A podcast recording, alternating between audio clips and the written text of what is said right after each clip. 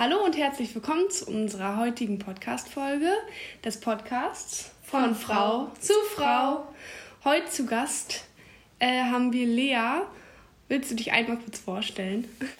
Ja, hallo, ich bin Lea, bin 27 Jahre alt, komme aus dem Sauerland und habe im letzten Jahr, also im Februar 2021, die Diagnose Brustkrebs bekommen und ähm, ja, musste da so ein bisschen mein Leben jetzt umgestalten. Ähm, das ist eigentlich so zu mir. Ich bin eine recht sportliche Person, auch sehr familienverbunden, ähm, ja, und an sich sehr aktiv. Ähm, ja, so viel erstmal zu mir. Dann wisst ihr auch schon, worum es heute gehen soll, nämlich um Leas Erkrankung. Sage ich mal, soll aber nicht, auch nicht so das Hauptthema sein, sondern wir wollen einfach drumherum schauen, was auch so ein bisschen in, in Leas Leben sich dadurch verändert hat, wie sie es ja auch gerade schon gesagt hat.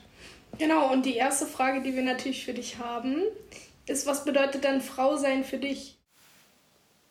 Ja, ähm, da habe ich, ja, oder habe ich mir wirklich noch nie so Gedanken, glaube ich, äh, direkt zugemacht. Ich meine, klar, am Anfang irgendwie in der Pubertät vielleicht schon, ähm, als das so alles angefangen hat mit der Körperveränderung. Äh, aber jetzt, seitdem ich älter bin, ehrlich gesagt, nicht so hinreichend, glaube ich. Ähm, ich meine, klar gehören da so diese äußerlichen weiblichen Merkmale dazu oder ähm, ja, dass ich mich auch manchmal gerne schminke oder auch je nachdem irgendwie anziehe, aber das sind ja auch irgendwo mehr diese ganzen ähm, Stereotype oder dass ich auch mal gerne mir die Haare gemacht ähm, habe, als die einfach auch noch länger waren oder jetzt sehnlichst darauf warte, dass die auch ein bisschen länger werden, dass ich da vielleicht ein bisschen was mitmachen kann. Auf jeden Fall. Ähm, ja, aber ich finde, es gehört halt genauso gut dazu als ähm, Frau, als die ich mich sehe, auch einfach ähm, nicht diese Stereotype auszuleben, sondern ähm, ja, einfach so zu sein, wie ich halt bin. Ähm, und ich finde es halt wichtig, ja, jeden Tag so zu leben, wie man da gerade Lust drauf hat und wie es einem vielleicht auch in den Kram passt, ähm, ohne jetzt andere da irgendwie zu, zu, schädigen oder zu verletzen. Also das mal dann ganz ausgenommen. Ähm, ja, einfach das zu leben, zu welchem Geschlecht man sich halt vielleicht in dem zugehörig fühlt oder halt auch eben auch nicht. Also das ist, ähm, ja, deswegen fand ich die, oder finde ich die Frage so ein bisschen schwierig für mich zu beantworten, weil ich mich da, glaube ich, gar noch nicht so mit befasst habe. Ähm, ja, ähm, für mich war das halt ja mit der Erkrankung am Anfang ein bisschen schwierig, dass, als ich die Haare ähm, verloren habe, weil das ja eigentlich so typisch weiblich ist oder typisch Frau, lange Haare zu haben, ähm, das einem so als erstes irgendwie in den Sinn kommt. Ähm, das hat sich danach aber gegeben, nachdem ich dann auch Haare verloren hatte und ähm, ja, ich eigentlich nur positives Feedback bekommen habe. Also ich finde, das hängt dann gar nicht mal von so Merkmalen ab, sich als Frau zu fühlen. Ähm, und deswegen ist es, glaube ich, auch viel innere Einstellung, so würde ich das ganz jetzt einfach beschreiben. Ähm, es ist dann schwieriger geworden, wenn man halt natürlich keine Wimpern und keine Augenbrauen mehr hat als Mensch, der äh, da relativ viel immer von hatte. Ähm, aber da gab es auch irgendwie einen Tag, der, der hat sich dabei bei mir ziemlich eingebrannt, ähm, als ich am, vorm Spiegel gestanden habe und wirklich so komplett nackt war, aber mich trotzdem schön gefühlt habe. Also nackt im Gesicht, von mit keine Haare, keine Augenbrauen, keine Wimpern. Ähm, und ich habe mich eine ganze Zeit lang dann nicht schön gefühlt, weil ich immer gedacht habe, ja, irgendwie braucht man das, ähm, um mich halt vielleicht auch doch in dem Fall weiblich zu fühlen. Äh, aber in dem Moment, in dem ich da wirklich stand und gar nichts hatte und mich einfach richtig schön gefühlt habe, das äh, finde ich halt auch wichtig. Ja. Ähm, das würde ich jetzt so beantworten. ja, da hast du schon voll viel gesagt. Also ich finde es auch voll spannend, dass sich das vielleicht auch so ein bisschen verändert hat, was du unter Frausein jetzt verstehst, auch wenn du vorher nicht so drüber nachgedacht hast. Aber jetzt im Verlauf der Erkrankung hast du ja schon gemerkt, dass vielleicht ja lange Haare können weiblich sein, aber dass halt auch kurze Haare weiblich sein können. So, das finde ich voll spannend. Ja. ähm, wie ist es denn überhaupt dazu gekommen, dass du mitbekommen hast? Oder wie wurde das diagnostiziert? Wie, wie war das? Oder? Ja, ähm, ich habe das oder den, den, Brustkrebs, diesen Knoten in der Brust selber gespürt, schon im Dezember 2020. Äh, bin dann auch mehrfach bei meiner Frauenärztin gewesen, aber die hat immer gesagt, das könnte halt nicht sein, äh, dass das irgendwie was Bösartiges wäre, das wäre gut, ich sollte das erstmal weiter beobachten. Und da bin ich auch beruhigt nach Hause gegangen und dachte mir, ja gut, wenn die das so sagt. Und von meinen Arbeitskolleginnen habe ich auch gehört, die hatten auch mal irgendwie was, das war wohl eine Zyste, auch nichts Schlimmes. Und ähm, dass ich mir da jetzt nicht so viel Sorgen machen soll. Ähm, ja, und dann ist das aber äh, letztes, also davor das Jahr über Weihnachten alles irgendwie größer geworden und ähm, ja, dann habe ich mir einfach doch wieder mehr Sorgen gemacht, aber dann hieß es wieder bei der Gynäkologin, das sei nichts Schlimmes. Ähm, aber ich könnte halt eine Überweisung bekommen zu einem Brustzentrum, dass die da eben eine Standsbiopsie machen äh, und dabei ist das dann eben rausgekommen. Also ich habe das Ganze selber getastet unter der Dusche, einfach beim Einseifen. Ähm, ich habe mich jetzt nicht bewusst irgendwie abgetastet. Ich meine, klar, ich weiß, wie sich meine Brüste anfühlen und deswegen ist es halt auch einfach aufgefallen, ähm, dass da was war, was da nicht hingehört hat. Ja. Hast du während, also hast du so ähm, jetzt, als du jetzt diese Diagnose bekommen hast, haben die dir die Frauenärzte oder die Ärzte generell auch erklärt, wie man so die Brust abtastet? Also ich wüsste nee, das jetzt nicht, nee. also wurde dir nicht nee, jetzt irgendwie erklärt, also als ja, Vorsorge oder so? Mhm. Ja, äh, das finde ich ist halt auch ein super wichtiges Thema. Also gut, dass du das ansprichst. Äh, das bemängel ich auch sehr, dass uns das als ähm, Menschen, sage ich jetzt mal ganz allgemein, weil genauso gut auch Männer Brustkrebs bekommen können, ähm, ja, nicht beigebracht wird, wie man sich richtig abtastet. Und ähm, als Frau heißt es ja vielfach, ja gut, man soll ähm, einmal im Jahr wenigstens zur Gynäkologin gehen, wenn nicht sogar zweimal oder zum Gynäkologen. Ähm, und da finde ich, ist es auch deren Aufgabe, irgendwo zu sagen, ja, wie man sich halt richtig abtastet. Also das beizubringen oder selbst ähm, in der Schule im Sexualunterricht, dass das einfach beigebracht wird, wie das funktioniert, weil ich wusste das nicht. Also ich meine, klar, man kriegt es mal irgendwie mit in manchen Kampagnen, dass darüber gesprochen wird, ähm, aber wie es jetzt wirklich funktioniert, ähm, hat mir keiner erklärt.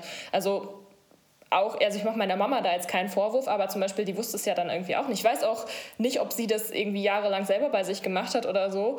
Ähm, und ja, ich finde es halt einfach wichtig eigentlich, dass es beigebracht werden muss, wie man sich abtastet. Ich glaube mich dunkel zu anderen, dass ich sowas mal, also wir hatten auch, ich studiere Psychologie und wir haben mehrere Seminare auch zu Neuro, äh Quatsch, zu Psycho-Onkologie, also zu Krebserkrankungen und da, was halt alles psychologisch da so drum passiert. Und da haben wir nämlich auch mal, hat irgendeine Gruppe, glaube ich, einen Vortrag gehalten und da hatten sie es kurz mal angesprochen mit diesem Abtasten der Brust. Und da war auch so eine Schritt-für-Schritt äh, Reihenfolge. Boah, aber ich kann mich da auch gar nicht mehr erinnern. Hattest du noch mal irgendwas in der Schule oder nee, so? überhaupt nicht. Oder eine Ausbildung? Also ich hatte davon mal gehört, dass es auch irgendwie so ein Gel gibt oder so, damit man sich sozusagen abtasten kann, aber so wirklich darüber gehört oder gesehen habe ich noch nichts. Ja, also ist ja eigentlich schon wichtig. Also gerade. Es ist mega wichtig, ja. Das ist das. Also, dass, dass man sich einfach so damit auseinandersetzt mit seinem Körper und ähm, ja, einfach mal hinfasst und mal guckt, ob sich irgendwie was verändert hat. Und ich meine, klar, macht Sinn, je nachdem, was für eine Oberweite man hat oder wie viel Volumen da auch vorhanden ist, verschiedene Techniken anzuwenden, ähm, damit man halt auch in diese tieferen äh, Schichten kommt und das halt auch einfach fühlt und dass man das äh, ja wirklich versucht, einmal im Monat zu machen und zu gucken, ob da halt was anders ist, weil das ist natürlich auch immer irgendwo zyklusabhängig.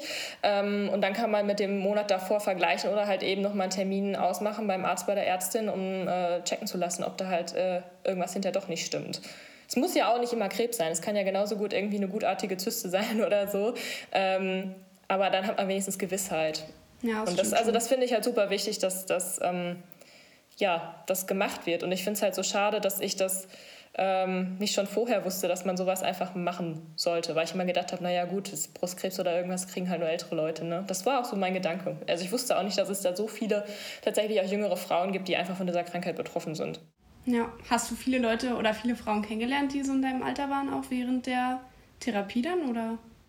Mm, während der Therapie tatsächlich gar nicht mal so viele ähm, in ähm, meiner Chemoambulanz. Da sind hinterher noch mal zwei Frauen mit dazugekommen, die sind ungefähr mein Alter, jetzt aber nicht direkt mein Alter. Da habe ich halt total viele einfach online ähm, bei Instagram kennengelernt, die auch mein Alter sind und ihre Geschichte auch da einfach öffentlich teilen und mit denen ich mich auch einfach super austauschen kann. Ja, voll wichtig auch für dich wahrscheinlich, dass du da irgendwie so Kontakte hast. Auf jeden Fall. Ja, wie war das denn? Wie hast du dich dann gefühlt oder was ist bei dir im Kopf abgegangen, als du sozusagen die Diagnose gestellt bekommen hast, dass du Brustkrebs hast? Ich war erstmal geschockt und ähm, ich saß alleine da, weil ich äh, nicht wusste, dass ja jetzt so eine Diagnose gleich kommt. Und die ähm, Ärzte sind irgendwie in dem Fall davon ausgegangen, dass ich jemanden mitbringe am Tag. Ähm, und ich habe einfach gedacht, naja gut, der Arzt hat mir davor die Woche gesagt, bei mir zu 99 Prozent ist alles gut, zu 1 Prozent ist es vielleicht schlecht. Äh, da ist mir gar nicht in den Sinn gekommen, eine Begleitperson mitzunehmen. Also da stand für mich irgendwie außer Frage. Und dann kam schon die Frage von der Onkologin, ja, warum sind Sie denn alleine hier? Und dann dachte ich schon, super. Das kann ja eigentlich nichts Gutes heißen. Und dann haben die mir das gesagt. Und ähm, ja, ich war natürlich dann im ersten Moment geschockt, aber der zweite Gedanke war einfach, nee, ich muss jetzt hier aufmerksam sein, weil ich gerade hier alleine bin. Und die sagen mir, wie alles weiter abläuft. Und deswegen habe ich erstmal versucht, da noch zu funktionieren und meine Emotionen zurückzuhalten, ähm, weil ich ja jetzt total viele wichtige Sachen gesagt bekommen habe und ähm, mich noch beim Case Management und überall anmelden musste im Krankenhaus ähm, für meine Aufnahme, für die ersten Untersuchungen und so. Und da habe ich gedacht, da kann ich jetzt nicht kopflos sein. Ähm, ja, und war da relativ fokussiert und ähm, Klar hatte ich dann auch Angst, aber die haben mir das eigentlich relativ gut erklärt, dass das dann mit der Chemotherapie abläuft und so. Und äh, der Gedanke war natürlich absolut nicht schön, weil ich gedacht habe, ähm, das dauert jetzt Ewigkeiten, mir wird jetzt richtig kacke gehen, ich werde nur kotzen. Und ähm, ja, das waren so eigentlich die ersten Gedanken und vor allem, wie sage ich es meiner Familie und meinen Freunden, ähm, weil das natürlich auch nochmal einfach ein riesiger Schock für die ist. Und als ich dann aus dem Krankenhaus wieder raus war und nach Hause fahren konnte, ähm, ja, habe ich erstmal geheult, auch die ganze Autofahrt. Also andere haben dann hinter zu mir gesagt, sie wären nicht alleine nach Hause gefahren, hätten das Auto stehen lassen, aber ich bin dann trotzdem gefahren und ähm, das war schon heftig, auf jeden Fall. Also das wünsche ich keinem. Und wie haben dann im Ende, am Ende deine, oder wie hast du es dann am Ende deiner Familie, deinen Freunden gesagt? Wie ist es so abgelaufen? Wie haben die reagiert? Ja, ähm, bei meiner Familie, die haben da halt auch gar nicht mit gerechnet, dass jetzt sowas kommt. Und dann stand ich da und habe nur geweint und die dachten halt, das wäre irgendwas anderes. Bis ich das dann gesagt habe und es waren, ähm, ich glaube tatsächlich fast alle aus meiner Familie zu Hause, bis auf meinen Vater, der war, glaube ich, arbeiten. Und der Rest saß sogar da bei uns im Esszimmer, als ich reingekommen bin und denen das gesagt habe. Und ähm, ja, die haben auch erstmal geweint. Meine Mama, die kann dann meistens gar nichts sagen, also die war dann erstmal stumm. Und ähm, bei meinen Freunden habe ich das so gemacht, dass ähm, eine meiner engsten Freundinnen wohnt relativ weit weg in Cottbus und die habe ich dann per Videoanruf angerufen und ähm, ja, das war dann halt auch schon heftig, der das zu sagen. Man hat halt viel geweint. Ich habe viel geweint, die haben viel geweint und den meisten habe ich das tatsächlich per ähm, Videoanruf gesagt, weil ähm, ja, aufgrund von Corona konnte man sich auch nicht großartig sehen. Ähm, ja, das war so das, äh, wie ich das gemacht habe. Ja. Du hast ja schon gesagt, dass du deine Chemo bekommen hast. Ähm, wie lief das ab? Also willst du vielleicht einfach mal so kurz erzählen, wie generell deine ganze Therapie abging? Ich habe gesehen, dass du jetzt auch gerade deine Strahlentherapie abgeschlossen hast. Genau, richtig. Ähm, also als erstes stand, wie gesagt, die Diagnose. Dann ähm, bin ich ins Krankenhaus gekommen. Da wurden Staging-Untersuchungen gemacht. Das heißt, es wurde erstmal gecheckt, ob äh, sich sonst noch irgendwo im Körper äh, Krebszellen verstecken, beziehungsweise ob der Brustkrebs eben gestreut hat. Also dann wurden verschiedene Untersuchungen gemacht. Und dann, ich glaube, eine Woche später wurde mir der Port eingesetzt. Das ist ein wie so ein Stöpsel, sage ich mal. Da wird dann ähm, der Schlauch für die Chemotherapie dran angestöpselt mit so einer Nadel. Ähm, wo dann die Chemotherapie eben in den Körper reinläuft, beziehungsweise halt die ganzen Medikamente. Ähm, genau, das war so das Erste. Und nach der ähm, Operation, also der Port sitzt bei mir auf der ähm, rechten Seite, oberhalb von der Brust. Und ähm, nach dieser Operation, eine Woche später, hat die Chemotherapie angefangen. Da habe ich einmal ähm, viermal ein ziemlich starkes Medikament bekommen, also was, ja, was einen so fünf, sechs Tage schon irgendwie ausgenockt hat. Ähm, das habe ich alle drei Wochen bekommen und danach gab es nochmal zwölf Wochen eine Chemotherapie, wo ich das eigentlich jede Woche bekommen hätte, mit noch einem anderen Medikament. Ähm, das ist aber immer alles von den Blutwerten abhängig, deswegen hat das so ein bisschen gedauert. Und ja, alles in allem waren das eben 16 Chemotherapien, die ich bekommen habe. Ähm, das Ganze hat jetzt, boah, ich glaube, fünfeinhalb oder sechs Monate gedauert. Dann nochmal Pause, ähm, bis die OP äh, stattfinden konnte. Und nach der Operation waren nochmal so sechs Wochen Pause jetzt, bis ich jetzt die Bestrahlung hatte. Das waren 25 Einheiten, da musste ich jeden Tag hin und das hat immer so fünf bis zehn Minuten gedauert und ja, die habe ich jetzt am 31.12. abgeschlossen. Also das ist damit auch das Ende der Akuttherapie an sich, so nennt sich das, das Gesamtpaket aus ähm, Diagnose, Port, Chemos, Bestrahlung, Operationen natürlich dazwischen noch. Ähm, für mich kommt jetzt hinterher nochmal eine Chemotherapie, aber im Rahmen von einer Studie, weil eben ähm, nicht alle Tumorzellen abgetötet wurden mit der Chemo, die ich davor bekommen habe. Ähm, ja, da liegen immer die Chancen bei so 50-50.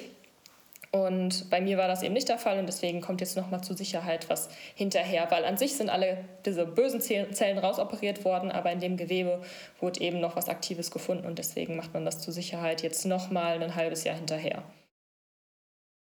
Also hast du es noch nicht ganz überstanden? Nee, noch nicht ganz. Das äh, dauert jetzt noch ein bisschen. Ich habe es mir auch anders gewünscht, äh, weil ich auch super gerne wieder arbeiten gegangen wäre, ähm, jetzt ab Februar. Aber es soll halt nicht sein und ich denke mir dann lieber Safety First und sowas nochmal hinterher. Ähm, es hat ja dann auch irgendwo eine Bewandtnis und ich bin froh, dass es überhaupt jetzt noch ähm, im Nachhinein Medikamente gibt. Das ist äh, nämlich noch nicht so lange der Fall, dass es das überhaupt noch so gibt. Hast du eine Frage noch, Alina? Ähm, mal zu dem Mhm, zu dem Thema erstmal so allgemein? Eigentlich erstmal nicht. Außer wie das vielleicht auch, ich weiß nicht, ob du in der Zeit einen Partner hattest oder eine Partnerin, wie auch immer. ähm, genau, wenn ja, wie war das so? Weil ich glaube, das, also ich könnte mir das super schwierig vorstellen, wenn man so lange auch im Krankenhaus ist, ähm, das für den Partner oder wie das vielleicht für dich war. Hm. Also einen Partner habe ich nicht. Ähm, das ja, ich glaube, ich stelle mir das auch schwierig vor. Also ich habe mir auch die Frage äh, mehrfach gestellt, wenn ich jetzt jemanden an meiner Seite gehabt hätte, ähm, was das überhaupt für ein einschneidendes Erlebnis auch einfach ist, das alles mitzumachen. Ähm, ich habe das so ein bisschen bei meinen Geschwistern einfach mitbekommen, dass das für die auch schon hart war, als ich dann das erste die Haare verloren habe und ähm, die konnten das auch ganz schlecht sehen, dass es mir so schlecht ging. Und ich glaube, das ist ähnlich, wenn man in einer Partnerschaft ist, dass es halt schon ähm, ja, sehr, sehr belastend ist. Ähm, und äh, ich finde das sehr bewundernswert, wenn das eine Partnerschaft auf jeden Fall aushält. Das ist jetzt natürlich auch kein Garant, dass es dann für immer hält, aber ähm, das verlangt schon einiges voneinander ab. Ja. ja, ich denke einfach dadurch, dass ja, in dem Fall jetzt, ja über dich, also du hättest jetzt in dem, zu dem Zeitpunkt einen Partner gehabt, dann, dann wärst du ja diejenige, die gerade am meisten Aufmerksamkeit einfach braucht oder am meisten einfach so auch vielleicht auch Zeit für sich braucht und dann halt auch, dass der Partner dann so das Verständnis zeigt, dass ja auch einfach verschiedene partnerschaftliche Sachen vielleicht einfach ein bisschen hinten angestellt werden und dann erstmal die Gesundheit so im Vordergrund steht. Das kann ich mir auch eigentlich nur sehr schwierig vorstellen. Und ich finde, gerade wenn man noch so jung ist, also ich meine, wenn man jetzt schon irgendwie 15 Jahre zusammen ist, dann ist es auch genauso schlimm, aber dann hat die Partnerschaft einfach schon viel erlebt, höchstwahrscheinlich. Und wenn man aber vielleicht gerade erst ein Jahr zusammen ist oder sich gerade erst kennengelernt hat, dann stelle ich es mir halt noch schwieriger ja. vor. Ja, so. auf jeden Fall. Aber ja, ich ja. muss halt auch sagen, ähm, ich habe mich hinterher trotzdem dran gewagt, ähm, ja, ist halt rum, nicht rumzudaten in dem Sinne, sondern halt auch trotzdem irgendwie, ja, ich hatte zwischendurch schon Interesse daran, auch ähm, wieder Leute kennenzulernen. Ähm, und habe mich da dann auch so ein bisschen vorgewagt und muss halt sagen, da habe ich auch viele positive Erfahrungen gemacht. Also sei es, dass ich jetzt in einer Kneipe mal angesprochen wurde und irgendwie angeflirtet wurde und das halt erst gar nicht gecheckt habe, weil ich gedacht habe, naja komm, du hast halt keine Haare mehr auf dem Kopf und irgendwie warum sollte dich jemand anflirten? Ähm, und das war dann hinterher doch der Fall und da habe ich mich echt drüber gefreut, weil ich so gedacht habe, ach krass, irgendwie, ja, gut, dann äh, läuft das scheinbar auch so. Ähm, oder auch, dass ich ja auch mal ein Date hatte mit jemandem, auch zu der Zeit, als ich keine Haare mehr hatte und ähm, das auch super lief. Also das, ähm, ja, weiß ich nicht. Oder auch mit anderen dann geschrieben habe, die dann gesagt haben, sie hätten trotzdem irgendwie Interesse, mich kennenzulernen, unabhängig davon, ob ich jetzt ähm, gerade, was ich da durchmache. Also das finde ich auch schon bewundernswert, dass es das halt doch gibt und dass es nicht direkt pauschal heißt, ach nee, äh, die will ich halt gar nicht erst kennenlernen, weil äh, die macht ja gerade nicht Chemotherapie und das ist ja total schlimm. Also dass die dann auch mehr mich äh, als Person gesehen haben, mit der sie sich austauschen können und ja, ganz normal umgehen können. Aber das ist wahrscheinlich auch einfach deine Ausstrahlung, weil du ja vorhin gesagt hast, als du vorm Spiegel standest ohne Haare, fandest du dich irgendwie trotzdem total schön. Und ich glaube, wenn man das auch ausstrahlt, dann bekommen das die anderen auch mit, wenn du dich damit fein fühlst. Ja, ja. das war auch so das Feedback, was meine Freundinnen mir immer gegeben haben. Ja, das äh, stimmt wohl. ja, alleine auch, also ich finde ja, du gehst ja auch total offen mit dem Thema um mal so, wir haben dir ja im Vorhinein, also können wir ja auch mal den anderen so erzählen, die es jetzt gerade hören, ähm, wir haben dir ja vorher, vorher so ein paar Fragen geschickt als Leitfaden, falls du über irgendwas nicht sprechen möchtest. Und du hast ja gesagt, von Anfang an, du würdest über alles sprechen. Es gibt jetzt nichts, worüber du jetzt erstmal primär nicht sprechen möchtest. Und auch, dass man damit so offen umgeht und dass du uns aber rückgemeldet hast, ja, du hast halt einfach Krebs und das ist scheiße, aber man muss auch nicht sein Leben nur darauf fokussieren, sondern man kann auch einfach mal schauen, was passiert drumherum im Leben. Wie du jetzt sagtest, du hattest trotzdem Dates und da ging es nicht nur um deine Erkrankung, sondern halt um dich als Person oder um dann eben in dem Falle die zwei Personen, dich und die Person, mit der du dich da getroffen hast. Und das finde ich auch total wichtig, dass man das auch nochmal so im Vordergrund hat, dass eben nicht nur die Erkrankung da ist, sondern auch das Leben drumherum und dass es so kostbar ist, dass man sich nicht nur auf dieses Schlimme jetzt so fokussiert, was auch einfach echt, das können wir nicht schönreden. Ähm, aber dass es halt trotzdem noch schöne Sachen drumherum gibt, die man genießen sollte. So. Also. Ja, das ist, ja, das ist halt auch so das Wichtigste. Ähm während einer Chemotherapie finde ich, dass man das nicht aus den Augen verlieren darf. Ich hatte am Anfang total Schiss, ähm, dass ich mich selber verliere mit der Chemotherapie oder generell mit der gesamten Therapie. Und da hat es halt einfach total geholfen, diesen ganz normalen Alltag zwischendurch zu haben. Also die Phasen, in denen es mir gut ging, dass ich da so viel normale Sachen gemacht habe, wie halt eben möglich waren. Also ich habe weiter meinen Sport ausgeübt, habe mich ganz normal mit ähm, Freunden und Freundinnen getroffen, ähm, bin gegangen und habe meine Wohnung eingerichtet, ähm, weil ich dann auch noch zu der Zeit hinterher umgezogen bin. Ähm, habe genauso mit meinen Geschwistern rumgealbert und mich einfach auch mit allen äh, normal unterhalten, war auch in ähm, ja, bei meiner Arbeit, habe die besucht, habe da mit allen ja auch möglichst normal geredet. Ähm, ich arbeite an der Schule und mit den Schülern auch und Schülerinnen und ähm, die haben das tatsächlich alle, ähm, ich sage jetzt mal, normal aufgenommen, weil ich da auch kein Hehl rausgemacht habe. Und da kam das dann auch eben zurück, dass mich dann auch jeder wirklich möglichst normal auch einfach behandelt hat und mit mir über normale, banale Themen gesprochen hat, so wie man sich das einfach wünscht. Weil man möchte da nicht die ganze Zeit stehen und sich weiter über die Erkrankung unterhalten. Und ähm, das wusste ich dann sehr zu schätzen. Ja, ist auf jeden Fall voll schön zu hören. Und du, du arbeitest an der Schule, das heißt, du hast, also bist Lehrerin oder? Äh, ich bin Schulsozialarbeiterin. Ah, Schulsozialarbeiterin, okay. genau. Ja.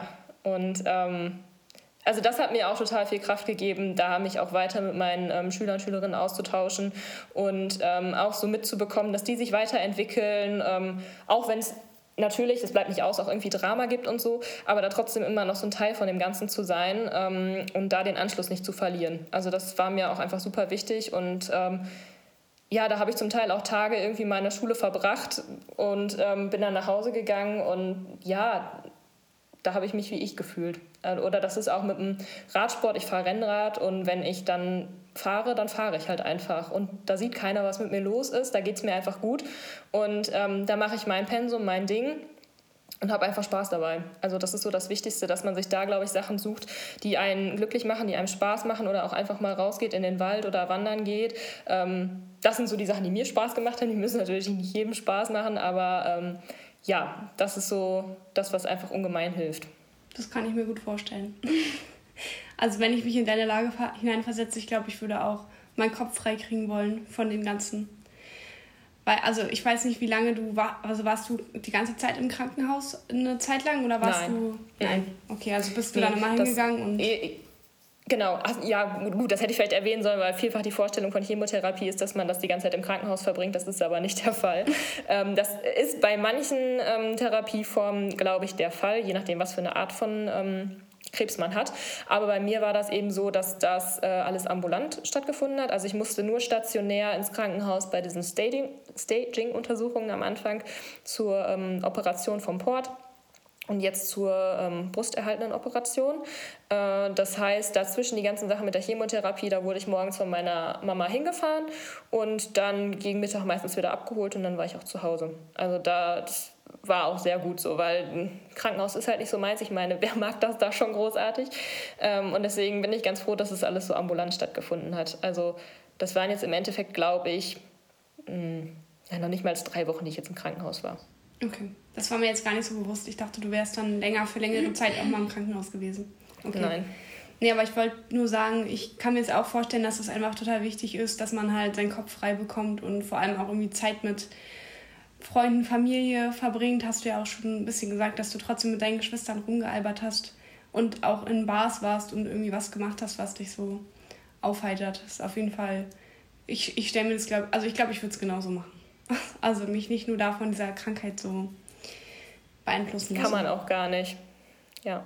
Das ist also, das wird auch irgendwann einfach zu viel und das wächst einem über den Kopf und deswegen sind diese Momente einfach so wichtig. Ich habe auch immer gesagt, das ist schön, wenn ich dann die Zeit mit meinen Freunden, Freundinnen verbringe und ähm, das in den Momenten einfach so funktioniert, dass ich wirklich die Zeit vergesse. Also das ist so das Schönste, einfach die Zeit zu vergessen und äh, zu vergessen, was gerade los ist. Aber das ist auch vielleicht was, was wir alle mitnehmen können, dass wir wirklich jeden Tag so leben, wie er uns, wie es uns gefällt. Und klar muss man auch mal Dinge machen, die jetzt nicht Spaß machen. Also ich habe jetzt keine Freude daran, den Müll rauszubringen, muss nun mal sein. Aber dass wir uns vielleicht alle einfach vornehmen, wenigstens eine Sache am Tag zu machen, die uns wirklich glücklich macht und die uns ähm, Freude bringt. Ja. Das ist, denke ich, ziemlich wichtig. Also ja, und unser Frau oder äh, unser Podcast heißt ja von Frau zu Frau und wir würden vielleicht noch mal so über ein paar Frauenthemen im Zusammenhang mit deiner Erkrankung sprechen. Also was sich, also klar, wir haben jetzt schon darüber geredet, was sich als zum Thema Frau sein bei dir vielleicht ein bisschen verändert hat, aber auch was sich verändert hat, zum Beispiel zum Thema, keine Ahnung, hattest du deine Periode in der Zeit? Also darüber weiß ich gar nichts, ob man während der Chemo, kann ich mir vorstellen, dass es nicht so regelmäßig ist also generell der Zyklus und Weiblichkeit oder auch so eine Frauenroutine, da hatte Alina mir, du kannst es ja auch Genau, ähm, man hat ja, also ich zumindest habe so eine Frauen, äh, kann man es Frauenroutine nennen, aber so, ja, ich mache mir mal die Fingernägel oder creme mir mal das Gesicht ein und kümmere mich da einfach um mich, um meine innere Frau. Na, oder so. auch einfach so des Morgens Haare waschen oder vorm Spiegel stehen, irgendwie die Wimpern Haare waschen. Haare waschen? Naja, oder duschen gehen. Ja, duschen und irgendwie so die Wimpern schminken oder sowas. Und da haben wir halt uns so gedacht, dass sich das ja eigentlich auch vielleicht, wir hören es ja jetzt von dir, vielleicht so ein bisschen verändert hat. Wir wollten einmal mal fragen, wie das bei dir so war. Mm. ja, das hat sich auf jeden Fall klar verändert. Ähm, der erste Schritt war eben, dass dann die Haare nicht mehr da waren. Und das, äh, das ist so das, ich glaube, das Gravierendste einfach so für, für alle generell. Das war schon am Anfang komisch, so unter, aus der Dusche rauszugehen und sich nur so über den Kopf zu rubbeln. Ähm, und morgens halt auch einfach nicht mehr die Haare zu kämmen. Ich weiß, irgendwann saß ich mal vor meinem Spiegel und ähm, habe dann auch wirklich schon so automatisiert zur Haarbürste gegriffen. Das auf jeden Fall. ähm, ich muss auch sagen, da freue ich mich auch wieder drauf, wenn ich dann irgendwann wieder längere Haare habe. Also ich mag das jetzt auch mit kurzen Haaren, so gar keine Frage. Aber ähm, irgendwann einfach mal wieder so Frisuren machen. Ne? Oder ganz normal, was mir am Anfang super aufgefallen ist, ich habe immer vorm Fernseher gesessen und meine Haare so an den Fingern gedreht. Es ging dann auf einmal nicht mehr, war so eine Beschäftigung auf einmal weg.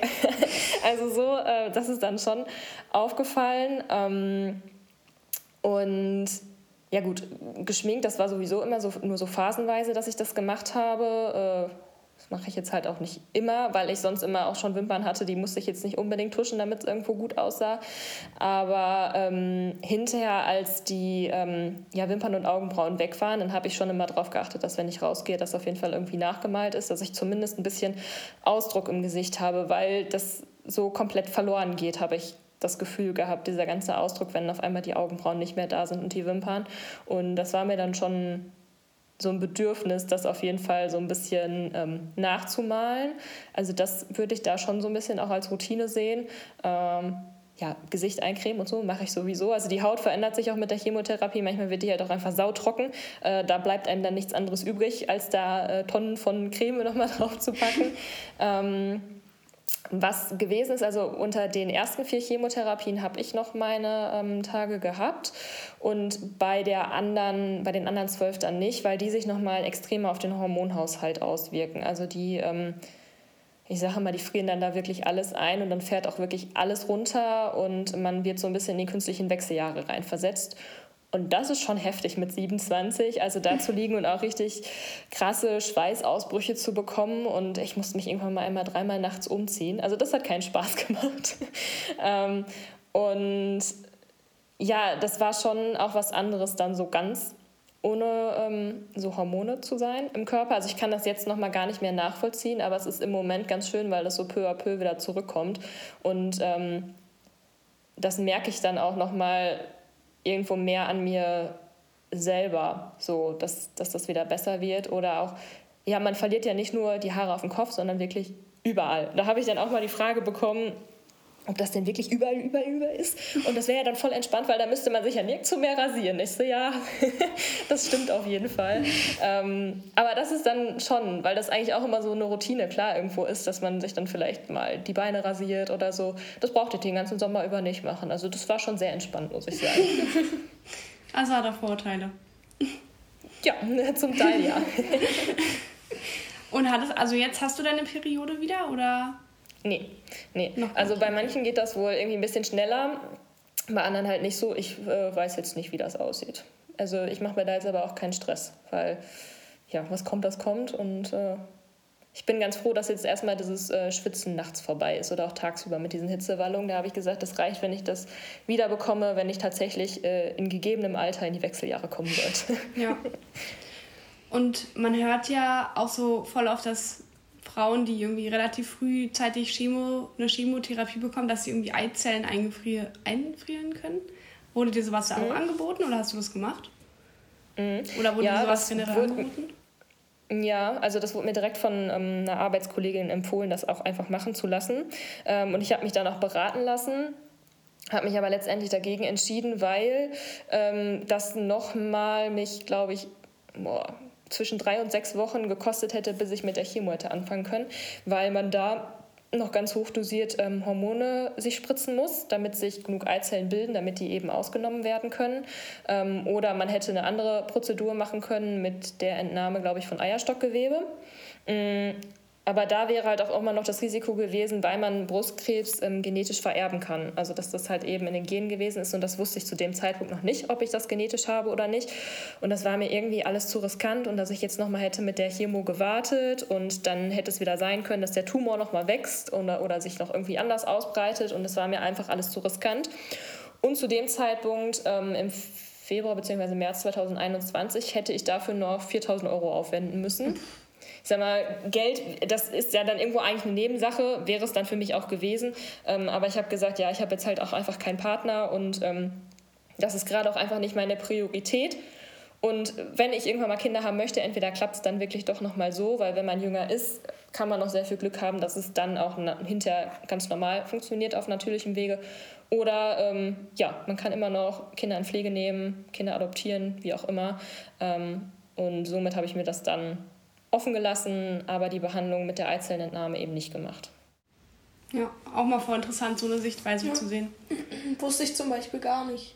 Das ja, doch, das wusste ich, dass manche Frauen sich dann die Eizellen entnehmen genau. lassen. Aber ich wusste zum Beispiel ja. nicht, dass man das, muss man das generell selber bezahlen? Oder? Genau, das wollte ich jetzt nämlich noch erwähnen. Das hat sich, ich glaube, zwei Monate nachdem äh, ich da zu der Beratung war, hat sich das Ganze geändert, ähm, weil das ein jahrelanger Kampf jetzt auch schon war mit den ähm, Krankenkassen, dass sie das übernehmen. Und das wird jetzt im Rahmen von einer Krebsbehandlung wird das jetzt übernommen. Also das ist ah. schon mal ein Riesenerfolg für alle, die jetzt wirklich erkrankt sind, dass sie nicht mehr im Hinterkopf haben, kann ich mir das jetzt wirklich leisten, obwohl ich so einen großen Kinderwunsch habe oder muss ich darauf verzichten. Und das finde ich sehr positiv, ähm, dass die Krankenkassen das jetzt übernehmen, weil das einfach total der wichtige Faktor für sehr, sehr viele Frauen einfach auch ist. Ja, das finde ich auch sehr wichtig. Also ich, das wusste ich zum Beispiel auch gar nicht, dass es man das, also ich kannte das, dass man das machen kann, aber ich wusste nicht, dass man es vorher bezahlen musste. Und dass es da jetzt nochmal eine Änderung gab. Auch vielleicht mal ganz gut zu wissen. Ja, auf jeden Fall. ja. Wie sind denn deine, oder du hast ja bestimmt ja persönliche Ziele für die nächste Zeit oder Dinge, die du so vorhast? Vielleicht magst du darüber mal erzählen. Das würde, ja. würde uns noch sehr interessieren. Ähm, ja, also ich möchte ganz gerne oder ich würde mir wünschen, ich formuliere es mal so, dass ich ähm, dieses Jahr genauso aktiv gestalten kann, wie ich das in dem letzten Jahr geschafft habe, ähm, weil ich halt noch nicht weiß, welche Chemotherapie jetzt als nächstes auf mich zukommt. Das ist im Rahmen von der Studie und da weiß ich halt noch nicht, welches Medikament ich bekomme. Ich hoffe, dass ähm, ja, mein Körper das mal wieder so gut mitmacht, ähm, dass ich halt weiter, weiß ich nicht, wandern gehen kann, vielleicht mal in den Urlaub fahren kann, vor allem weiter Rennrad fahren kann ähm, oder dass ich auch wieder schwimmen kann, solche Sachen. Also ich ja, mache halt super gerne Sport oder bewege mich, bin aktiv und ähm, das wäre halt schön, wenn das ähm, weiter so gut funktioniert. Das würde ich mir halt einfach wünschen. Ähm, ansonsten als Ziel ja auf jeden Fall erstmal mal da die Therapie irgendwie abschließen, dann nochmal mehr wieder zur Ruhe kommen, ähm, dass ich hoffentlich einen, einen Reha-Platz bekomme, der mir zusagt. Ich würde da ganz gerne an den Bodensee, dass ich da auf jeden Fall die Zeit genießen kann, das wäre ganz cool. Ähm, ja, und einfach, dass ich nochmal viel von meinen Freunden irgendwie sehe oder treffe. Ähm, ich habe mir eigentlich noch mal irgendwann vorgenommen, eine Sprache zu lernen. Ich würde mal ganz gerne mein Spanisch vertiefen. Ich weiß jetzt nicht, ob ich das dieses Jahr schaffe. Ich weiß es nicht. Ähm, ja, ich habe halt irgendwo auch gelernt, dass vieles auch einfach über den Haufen geworfen werden kann. Ähm, ich würde irgendwann noch mal ganz gerne meine ähm, Gastfamilie in Australien besuchen. Also das ist noch so ein Riesentraum von mir. Äh, das ist durch Corona schon mal zerplatzt und ich hoffe mal, dass es jetzt irgendwann zeitnah vielleicht mal funktioniert, dass ich da hinkomme, äh, um die zu besuchen. Ähm, ja, das wäre halt ziemlich cool. Die Daumen sind gedrückt von uns. Auf jeden Fall, dass es alles so klappt, wie du dir das vorstellst. Ja, wir haben ja jetzt schon relativ lange gesprochen und es war auch wirklich super interessant. Und uns würde jetzt am Ende vielleicht nochmal interessieren, ähm, ob du über verschiedene Dinge, wie zum Beispiel jetzt auf den Tod oder einfach was das Lebens, Leben lebenswert macht, anders nachdenkst und vielleicht ergibt sich daraus schon ein Schlusswort. Wir haben immer ein Schlusswort in unserem Podcast. Und wenn nicht, dann würden wir am Ende noch mal ein kleines Schlusswort mit dir zusammen uns okay. überlegen. Ja, also ich musste ähm, bei der Frage schon schlucken, als ich die gelesen habe, weil ich gedacht habe, okay, äh, das ist eigentlich was, glaube ich, ähm, was man so als Krebspatientin irgendwie nicht so gerne hört, wenn einen Leute das, glaube ich, also das ist von meiner Perspektive her so, ja, okay, was denkst du jetzt über das Thema Tod oder hast du dich da jetzt voll krass mit auseinandergesetzt? Ähm, aber die Frage ist ja auch trotz alledem irgendwo berechtigt, so gar keine Frage, weil ich glaube, in unserer Gesellschaft dieses Thema ähm, Krebs immer direkt auch mit Tod und Sterben gleichgesetzt wird. Ähm, das hatte ich ja dann auch direkt, als ich die Diagnose einfach bekommen habe, dass ich gedacht habe, scheiße, ich will doch nicht sterben und ähm, gib mir die Medikamente, die ich brauche, dass ich einfach noch weiter, weitere Jahre habe. Und ich glaube, von dem Denken muss man oder ja, sollte die Gesellschaft einfach wegkommen, dass äh, Krebs direkt mit Tod gleichgesetzt wird, weil das einfach so, ich glaube, das ist halt einfach, das ist was immer so in den Medien dann ähm, ja auch einfach steht. Irgendwie die und die Person ist nach so und so vielen Jahren an Krebs gestorben oder hat den Kampf gegen den Krebs verloren, bla. Äh, das steht ja vielfach da oder bekommt man halt auch einfach viel mit. Ähm, was vielleicht nicht so häufig publik wird, ist, weiß ich nicht, hat eine Chemotherapie gemacht, hat diese ganzen Therapien hinter sich und lebte noch 70 Jahre weiter glücklich äh, und ein fröhliches Leben. So, ähm, das ist, das, glaube ich, wird weniger bekannt. Und deswegen haben, glaube ich, auch immer viele Angst vor diesem Wort Chemotherapie oder auch Angst, vielleicht mit Leuten in Kontakt zu treten, die eine Krebsdiagnose bekommen haben. Ähm, ja, deswegen. Aber ich finde es eigentlich gut, dass ihr die Frage dann gestellt habt, weil ich mir da noch gar nicht so Gedanken darüber gemacht habe, warum ich ähm, erstmal schlucken musste, als ich die Frage gelesen habe. Aber das ist, glaube ich, das, was. Ähm, vielen Krebspatienten, Patientinnen einfach dann sauer aufstößt, dass das dann direkt damit assoziiert wird, ähm, obwohl wir dafür kämpfen, dass wir weiterleben und dass unser Leben trotzdem lebenswert ist und ähm, dass wir leben möchten, dass wir Ziele haben, dass wir Träume haben und dass uns eben so eine Chemotherapie oder generell alle Therapien, die möglich sind, dieses weitere Leben ermöglichen. Also das ist so das, ähm, glaube ich, dazu. Ähm, und ansonsten war ich nach meiner Diagnose einfach total froh, dass ich in den letzten Jahren so viel für mich selber durchgezogen habe. Dass ich gesagt habe, es ist mir egal, wenn jetzt keiner mit mir in den Urlaub fahren will, ja, dann fahre ich halt alleine in den Urlaub. Dann gehe ich alleine wandern. Das ist mir egal, wenn da jetzt gerade keiner mit dabei ist, der das machen möchte, aber ich will es gerade machen. Ich möchte das erleben, ich möchte das sehen, also mache ich das jetzt auch. Und ähm, da war ich einfach richtig froh, das habe ich auch hinterher noch ähm, zu meinen Eltern gesagt. Ich so, ich bin so froh, dass ich diese Sachen durchgezogen habe, dass ich das auch alleine gemacht habe, weil ich diese Erlebnisse jetzt für mich habe und nicht da stehe und sage, hätte ich das mal gemacht, ähm, wäre ich mal nach Rom geflogen, wäre ich mal alleine nach Österreich wandern gefahren, wäre ich mal alleine ähm, durch Skandinavien gereist, hätte ich das doch mal endlich gemacht, ne? hätte ich mich getraut. Und ich bin so froh, dass ich mich das getraut habe und das auch gemacht habe, ähm, weil ich diese Erinnerung jetzt einfach habe ähm, und nicht da stehe und ähm, frustriert bin, dass ich sowas jetzt dann noch nicht gemacht habe und irgendwie Angst haben muss, ähm, dass ich das hinterher doch nicht machen kann. Weil das war so am Anfang das, was ich gedacht habe, dass ich mit der Chemotherapie halt nichts machen kann und ähm, ja. Also mir hat das vor Augen geführt, dass es richtig war, das alles so durchzuziehen und das auch zu erleben.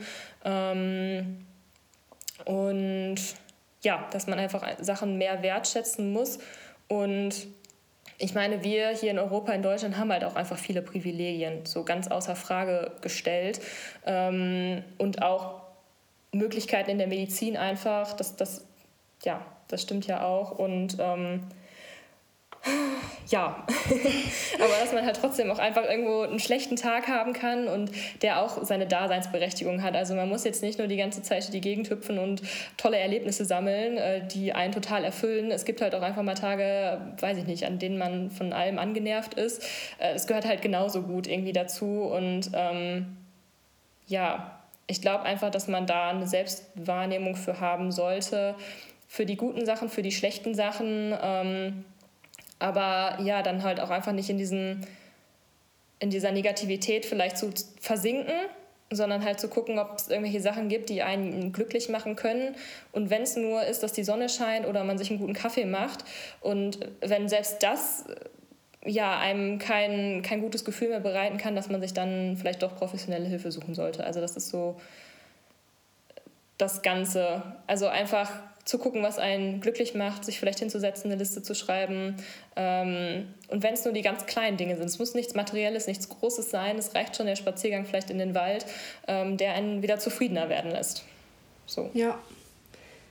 Ich denke, das ist total wichtig. Also mir kam die Frage zu dem, zu dem Thema Tod. Ähm, einfach weil ich finde, dass man in der Gesellschaft darüber so wenig spricht. Und der, die Geburt gehört genauso zum Leben dazu wie der Tod oder der Tod genauso zum Leben wie die Geburt. Und ich finde einfach, dass es, also ich finde halt, solche Themen haben einfach auch ihre Daseinsberechtigung. Und ich habe mir halt gedacht, ich könnte, hätte mir halt jetzt, oder ich konnte mir vorstellen, dass man vielleicht, wenn man so eine Diagnose bekommt, äh, dass man da dann schon eher vielleicht mal drüber nachdenkt über den Tod, vielleicht wo man früher noch nicht so viel drüber nachgedacht hat. Deswegen einfach die Frage von uns und auf jeden Fall danke, dass du da deine Gedanken so geteilt hast. Und über die Perspektive, dass Krebs immer direkt mit Tod in Verbindung gesetzt wird, habe ich ehrlich gesagt auch noch gar nicht so drüber nachgedacht, sondern ich habe immer so gedacht, ja, jeder, der Krebs hat, der denkt bestimmt erstmal auch drüber nach, wie es ist, wenn sein Leben jetzt vielleicht zu Ende sein könnte. Also danke, dass du da auch nochmal so eine andere Perspektive reingebracht hast. Und dann würden wir dich, glaube ich, fragen, was du uns oder allen da draußen noch so auf den Weg mitgeben würdest? Viel hast du ja schon gesagt. Und würden dann so ein Schlusswort einleiten. Wenn du nichts mehr ja. hast, was noch unbedingt gesagt ähm, werden sollte. Ich glaube nicht, nee. ähm, ja, ich glaube halt, also mm, was mir immer wichtig ist zu sagen, dass so eine Krebsdiagnose halt nicht direkt das Ende der Welt bedeutet. Also es ist scheiße. Die Therapie ist auch zum Teil scheiße. Es gibt auch richtige, miese Tage und man kann nicht die ganze Zeit durch die Gegend hüpfen. Es geht einem gut, auch wenn es viele Medikamente gibt, die einem da ja schon die Nebenwirkungen sehr abschwächen. Ähm, aber dass man halt deswegen nicht davor zurückschrecken sollte, auf seinen Körper zu hören, wenn einem irgendwas nicht ähm, richtig vorkommt, dass man da einfach aufs Bauchgefühl hört und das auch einfach abklären lässt und checken lässt und äh, sich abtastet. Ähm, das finde ich halt einfach ähm, super wichtig. Ähm, aber auch zum Beispiel, wenn man jetzt irgendwie Personen hat, die im Freundeskreis von so einer Diagnose betroffen sind, sei es die Person selber oder vielleicht ein Familienmitglied oder so, dass man jetzt nicht davor zurückschreckt, die anzusprechen. Also das ist, glaube ich, vielfach, dass es da einfach auch noch Berührungsängste gibt. Ähm, Personen mit einer Krebsdiagnose anzusprechen oder wo das vielleicht in der Familie ist. Ähm, also entweder wirklich ansprechen, anschreiben, anrufen und wenn man sich dann immer noch nicht sicher ist, zu fragen, wie die Person denn möchte, dass man mit ihr umgeht. Weil ähm, ich jetzt viel gehört habe, dass ja, Normalität einfach wichtig ist, dass man sich nicht so besonders fühlt oder dass man das hinterm Rücken getuschelt wird, was denn jetzt los ist und so, sondern lieber dann direkte Fragen ähm, stellen und äh, vielleicht bekommt man auch einfach eine total direkte Antwort oder es das heißt einfach, nee, ich möchte es dir gerade nicht beantworten. Ähm, das ja, gibt es ja auch noch durchaus. Ähm, das ist das auf jeden Fall, was, was ich noch mit auf den Weg geben möchte. Ähm, und ich habe halt auch wenig negative Erfahrungen gemacht aufgrund der Erkrankung, weil ich da, glaube ich, auch selber relativ offen mit umgegangen bin äh, und dadurch mich auch viele Menschen auch einfach darauf ansprechen. Und das finde ich einfach viel leichter für mich zu verarbeiten, als wenn ich das Ganze versteckt hätte, als hätte ich gesagt, so ja, irgendwie es ist nichts. Ähm, es muss natürlich jeder immer für sich selber entscheiden. Das ist jetzt so meine persönliche Erfahrung, die ich gemacht habe. Ähm, und dadurch habe ich auch einfach total viele neue wunderbare Menschen kennengelernt, mich mit, mich mit denen austauschen dürfen. Ähm, ja, das ist das. Und ich habe jetzt kürzlich in einem Buch gelesen, was halt total wichtig ist, dass man halt einfach auch lebt und liebt und das einfach in Bezug auf das ganze Leben. Also das ist, glaube ich, so ein Satz, der das noch abrundet. Dankeschön. Genau, dann haben wir ein super schönes Schlusswort mal wieder. Wie immer. Äh, wenn du magst, kannst du noch deinen Instagram-Name ansagen, dass der mit drin ist, dass du die Leute einfach mal sich dein Profil mit angucken können. Du hast ja so einen kleinen Blog. Ja. Richtig. Und äh, mein Name ist da ähm, That's Leas Story. Genau, ihr könnt es wir machen. Wir verlinken dich auf jeden Fall, damit ja die Leute, die den Podcast hören, auf jeden Fall dann auch mal bei dir vorbeischauen können. Gerne, ich freue mich. Wir bedanken uns ganz, ganz doll für deine Offenheit. Ich fand das super interessant. Ich auch. Also vor allen Dingen mit Sachen, die mit den Eizellen zum Beispiel, das wusste ich gar nicht. Da auf jeden Fall nochmal ein anderer Blickwinkel als von außen betrachtet, den du uns da gegeben hast. Und dann, mich. dann wünschen wir dir auf jeden Fall alles, alles Gute. Wir drücken die Daumen, dass alles gut geht. Und dann, wir, dann hören wir uns und bis zum nächsten Mal. Tschüss. Tschüss. Tschüss.